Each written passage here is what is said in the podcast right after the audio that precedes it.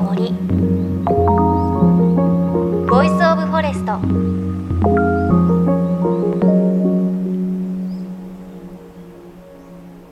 おはようございます。高橋万里恵です。先日東北サウナ旅行してきました。あの、東京からこう、北上しながらいろんなサウナ施設を友人たちと巡ってきたんですが、その一つが茨城県の土浦にある温泉施設で、まあ、そこは本当に海が目の前にあって、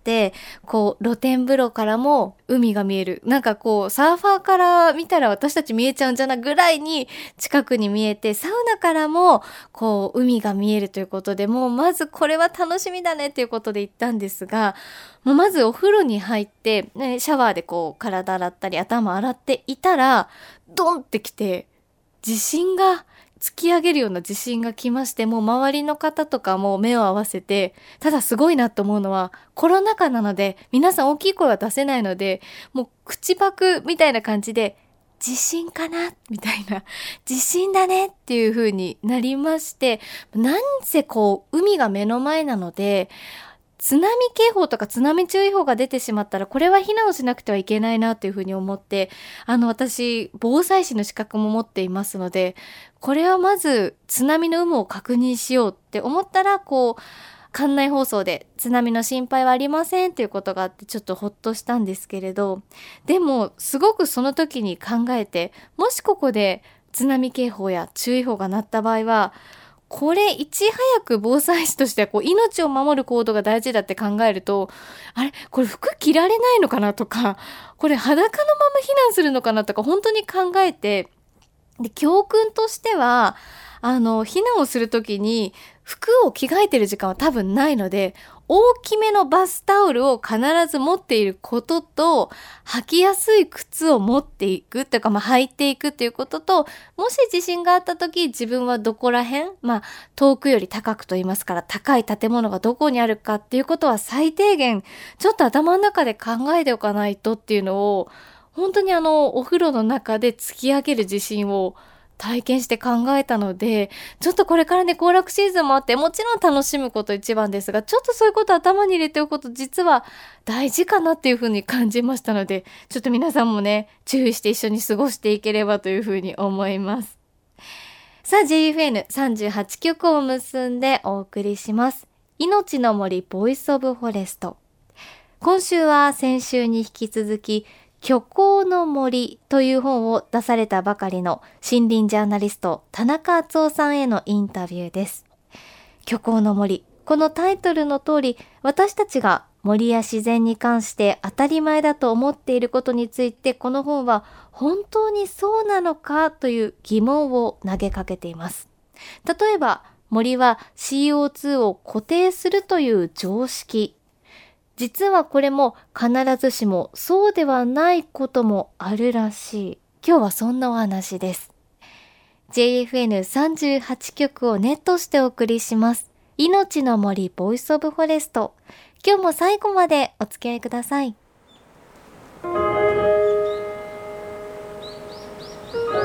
命の森 Voice of Forest 命の森 Voice of Forest 高橋万里恵がお送りしています。先週に引き続き森林ジャーナリストの田中淳夫さんにお話を伺っていきます。田中さん今週もよろしくお願いします。よろしくお願いいたします。あの田中さん本を出されたばかりということで虚構の森。こちらの本では私たちが信じて疑わない環境問題の常識について果たして本当にそうなのかどうなのかという目線を向けています。で例えば最近は気候変動問題をめぐって森の存在本当に重要視されていますがここにも私たちが誤解していることがあるということでこれ衝撃なのがまず森が CO2 を固定しているとは限らないっっていうのがありますが、はい、そうですね、うん、えあの一般に言えば植物は光合成で、まあ、二酸化炭素を吸収する。で成長すると思われてますね、はい、一本の木だったらそう言ってもよろしいんですけども、はい、森といったら何も樹木だけじゃないですよね、うんもちろん昆虫も、まあ、野生動物もいますけども実は意外と気が付いてるのは菌類なんですね。菌類。あのいわゆるキノコとかカビですね、これは一見小さくてあのあんまり気がつきませんけども、ものすごい量のあの菌糸が森の中に広がってるんですね。はい、でそういった菌類はですね例えば落ち葉とかあるいは倒木で倒れた木とかを腐らせるわけですよね。はい、でどんどん分解していく。その過程では実は CO2 を発生させてるんですね。ですから森という全体で見ると実は光合成で吸収している分と同時にあのそういう菌類とか他のまあ呼吸をするということで放出している面もあるわけですよね。だから全体としてはプラスマイナスゼロということになります。ゼロになっちゃうんですそうなんですね。あの吸収している分と発生する分はほぼ一緒なんで、ほぼゼロというか。ですから森としては生産と消費を両方とも一緒にやってる形ですよね。ただ最近速度温暖化してますよね、はい、そうするとその土の中にある腐葉土がどんどんどんどん分解速度が速くなってるんですよね、はいはい、そしたらむしろ発生してる方が多いかもしれないからプラスになってしまってむしろ二酸化炭素を出してる方かもしれませんよね。そう考えると。えでも森が CO2 を固定しているとは限らない。限らないっていうことは固定している段階もあります、はい、あの基本的にあのその森が成長しているつまりそのまず面積が増えるあるいはそこに生えてる木が太くなって全体のまあこれ蓄積的だするんですけども森の持っているいわゆるバイオマス量が増えている、はい、そういった場合は当然あの二酸化炭素をどんどん体に吸収してその分が体になってるわけですから、うんうん、あの吸収してることになります。だからだから森の面積増えて初めてこそ二酸化炭素を吸収してると言えるんで、はい、面積全然変わらないという状況だとさっき言った通りプラスマイナスゼロなんですね。うんうん。はい守るだけじゃダメなんですね。そうですね。うん、あとはこの本でまた面白いのが森が土砂災害を防いでいるとも限らない。はい。そうなんですよね。うん、森といってもそのまま放っておくとですね、ものすごくうっそうとしますよね。はい、そうすると中に光が入ってこなくて暗くなる。うんうん、そうすると地面には全然草が生えてないケースが結構ありますよね。そういうところにもし雨が降ったらどうなるかなんですよね。これまであのなんか森があったらあの雨がその地面に直撃しないんで土砂流出は起こさないというようなイメージで見てましたけども、うん、ところが実はその樹木の葉っぱのそこで落ちてきた雨粒はですねその枝葉にたまるわけですよね。はいはい、普通 0. 何ミリの小さな雨粒がですね、うん、その枝とか葉っぱの上にたまってボトッと落ちるわけですよね。そうすると直径1センチはいかないかな。まあ、数、数ミリはいきますね。2、3ミリ、4、5ミリという大きさ、大きな水滴になって落ちますよね。それが地面に落ちると、その地面えぐるわけですよね。逆に土砂を流してしまうこともありえます。だけど、もしそこに草が生えてたら、下草が生えてたら、ええ、そう下草が生えてたら、はい、そこに落ちた水がそーっと地面をしたら別に土砂はあんまり影響を受けないですよね。だから実は草が生えてることが重要なんですよ。そうですね。草が生えてる森はまあそういう意味であのまあ防災にもなるかもしれないけども、ええ、もうあまりにもうっそうとしてて草の生えてない木しか生えてないような状態だと逆にこれは災害を起こす可能性ありますね。いや本当にだから、うん、何うっそうと生えちゃって人がの手が入ってないところってびっくりするぐらい昼に入っても暗いし、ね、下草なんて生えてないじゃないですか、逆にむしろねそういううっそうのたまり中に入ってしまうと歩きやすいんですよ。全然あの草がないだから。あなるほど、でもってことは、ええ、なんかあれですね。本当自分があれになると分かりますけど、ね。うん、上から大きい雨粒が落ちてくるのかそれとも自分の上にちょっと傘のように下草があって、はい、分散されて落ちてくるのか、はい。はい、だからありとしても例えば0.1ミリの雨粒ならまあのまあまあいいかなと我慢できるけど、うん、1ミリのあの雨粒が落ちてきたら痛いって潰れるかもしれないとかそういう感じですよね。うんやっぱ田中さんから見ると日本のその全国の森を見ると、うんはい、そういう暗い下草が生えてない森多いなっていうイメージ結構ありますね。あのよくあのまあ杉林が暗いとかね、そういう形で確かにそういう杉林もあるんですが、杉とかヒノキっていうのはまあ言ってみれば人工林なんで人が手を入れることもあるんですよね。はい、でも実は雑木林、里山の林の方が全然手を入れてないですよね。だからそこ行くと結構中が暗くて草が全然生えてない山ありいっぱいあります。見た目はちょっとこんもりしてるような感じ外から見るとね本当にこんもりしていい,、えー、いいんですけどね。中入ったらもう寒々とした感じであのむしろ暗くて不気味な感じの森ですよね。だからまあ手を入れるかどうかは別としてだから森さえあれば防災になるよというもんでもないということですね。うんうん、なるほど、うん、そしてまた本の中で面白いのが、うん、世界的に見て森はどんどん減っているとは限らない。はいそうなんですね。そうなんですね。世界中で森がなくなっているように見えるんですけども、実はあの、まあ、ネイチャーという論文雑誌にあるんですけども、約35年間ぐらい間に森の面積がどう変わったかというのを衛星画像で調べたんですね、はい、人工衛星が地球を撮ってそこにある映ってるものがどこがまあ森林になってるかどこはないかというのを調べていくとなんと7%も増えてたんですね。えー面積にしたら240万平方キロメートルなんで、あの、だいたい日本列島が6つか7つ入るぐらいの、すごい。それぐらい増えてたんですよ。全くその印象がない、うんね、どんどん逆に同じくらい減ってるのかと思いました、えーはい、あの確かに減ってるのは実は熱帯地方が減ってるんですね。まさにアマゾンだとかあるいは東南アジアボルネオだとか、まあ、あのアフリカだとか、はい、そこはどんどん森減ってるんですね。実は温帯では増えてるんですね温帯？あまああの地あの、まあ、日本も含めて実は一番よく増えてるのは中国なんですね。またそれがイメージがなかったです 中国はもう国策としてものすごい大造林やってるんですね。もう毎年も日本列島の何分の1ずつ植えてるような感じで木を植えてますんで。スケールが。全然違うんです確かに。本当に100万ヘクターぐらい毎年植えてるようなとこがあるのでその調子で増えてるもんですから実はあの地球全体としてはそうやって植林したところが多いもんで全体として増えてるということになるんですね。え中国はその植えてるのはななんでなんですか？あまあその国策で、まあ、これまであまりにもあの砂漠が広がってしまって、うん、砂漠が広がれば農地もなくなってきますよね。黄砂があの砂煙が立つということで、はいはい、それで今もっと森を増やせという運動になってるんですね。確かねあの戦後すぐの時は森林率は78%だったんですね。中国という国の全体の、はい、それ今20%超えてますからねものすごい勢いで増やしてるのは間違いないですよね。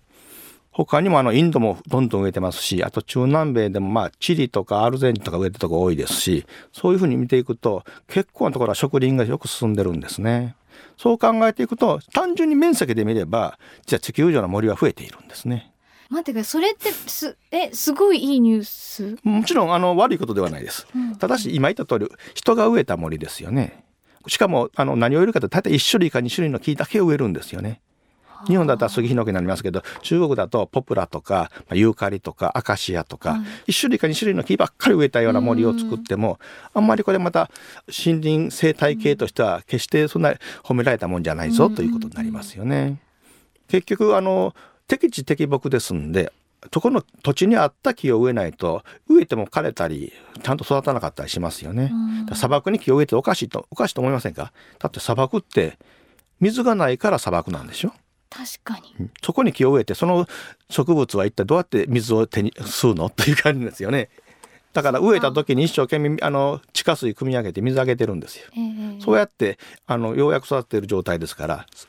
だから砂漠に木を植えたって育たないです。えどうなっちゃうんですか？その森あの本当のこと言うと砂漠に木を植えるのは無駄なんで、うん、かつて木があの生えてたような地域で今切ってしまってなくなったところに植えるのが正しいことですよね。えーえーなんかじゃあ世界的な潮流じゃないですけど、うん、木を植えるって流れにはなってあそれはそうですね、うん、あの変な言い方ですけど国が安定すると木を植えるんですよ。へ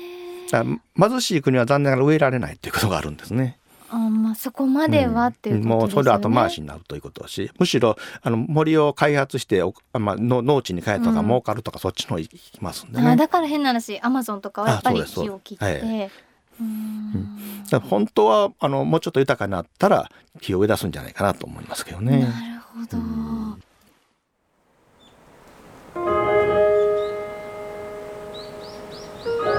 命の森。 Voice of Forest。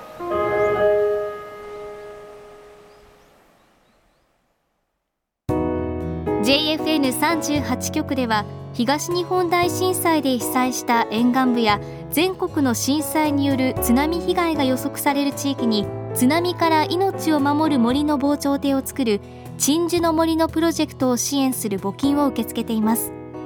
この命を守る森づくりに取り組んでいる AIG 損保は中小企業のリスクにフォーカスした損害保険のラインナップビジネスガードを法人会納税協会会員の皆様に提供しています。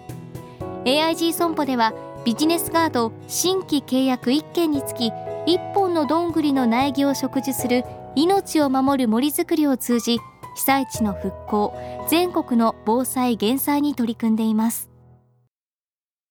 命の森 Voice of Forest 森林ジャーナリストの田中淳夫さんのインタビューお聞きいただきました。ね目から鱗っていうか、そうなんだっていうことたくさんありますよね。なんか、森はこう、そこにあるだけで CO2 を吸収してくれてるっていう風に、なんかそういう風に見えてましたけど、そうではなくて、よく考えれば木だけじゃないですもんね。そこのこう、下の方には菌類がいて、まあ枝とかいろいろこう分解するときには CO2 を出しているから、まあプラスマイナスゼロだと。森の面積が増えて初めて CO2 吸収の効果があるんだよっていうのもまあちょっと考えてみればそうかという感じがしましたしあとはこう地球全体ではきっと森はどんどんね、減っているんだろうなっていうイメージがありましたけど、そうではなくて7%ぐらい日本のこう列島で言うと6、7個ぐらい森が増えているっていうのも、あ、よかった、じゃあ地球環境良くなってるんだっていうふうに思えるけど、まあそこもまたちょっと考えなくちゃいけなくて、植えりゃいいってもんじゃないと、やっぱりその場所その場所で育つのに適した木を植えなきゃいけないし、砂漠に植えたところでその森が継続するのかっていうと、そうではないし、どうせこうね、森を増やすんならちゃんと続いていくように森を考えられるようになるといいなっていうふうに思いましたね。私たちがこう、植樹でできることなので、ね、できるんじゃないのとか私はなんとなく思っちゃいましたけれど、やっぱりこうやって本当にね、今まで見てきた常識が、そうなのか、どうなのかっていうふうに、ちょっと疑いの目を持ってみることって大事なのかなっていう感じがしました。で、今日お伝えしましたが、田中さんが発表した本、虚構の森ですが、引き続き3名の方へプレゼントを受け付けています。欲しい方、番組のホームページから、田中さんの本希望と書いてメッセージお寄せください。また番組ではあなたの身近な森についてメッセージお待ちしています。メッセージは番組ウェブサイトからお寄せください。命の森 Voice of Forest。お相手は高橋万里恵でした。この番組は AIG 損保の協力でお送りしました。命の森。の木の森。ボイスオブフォレスト。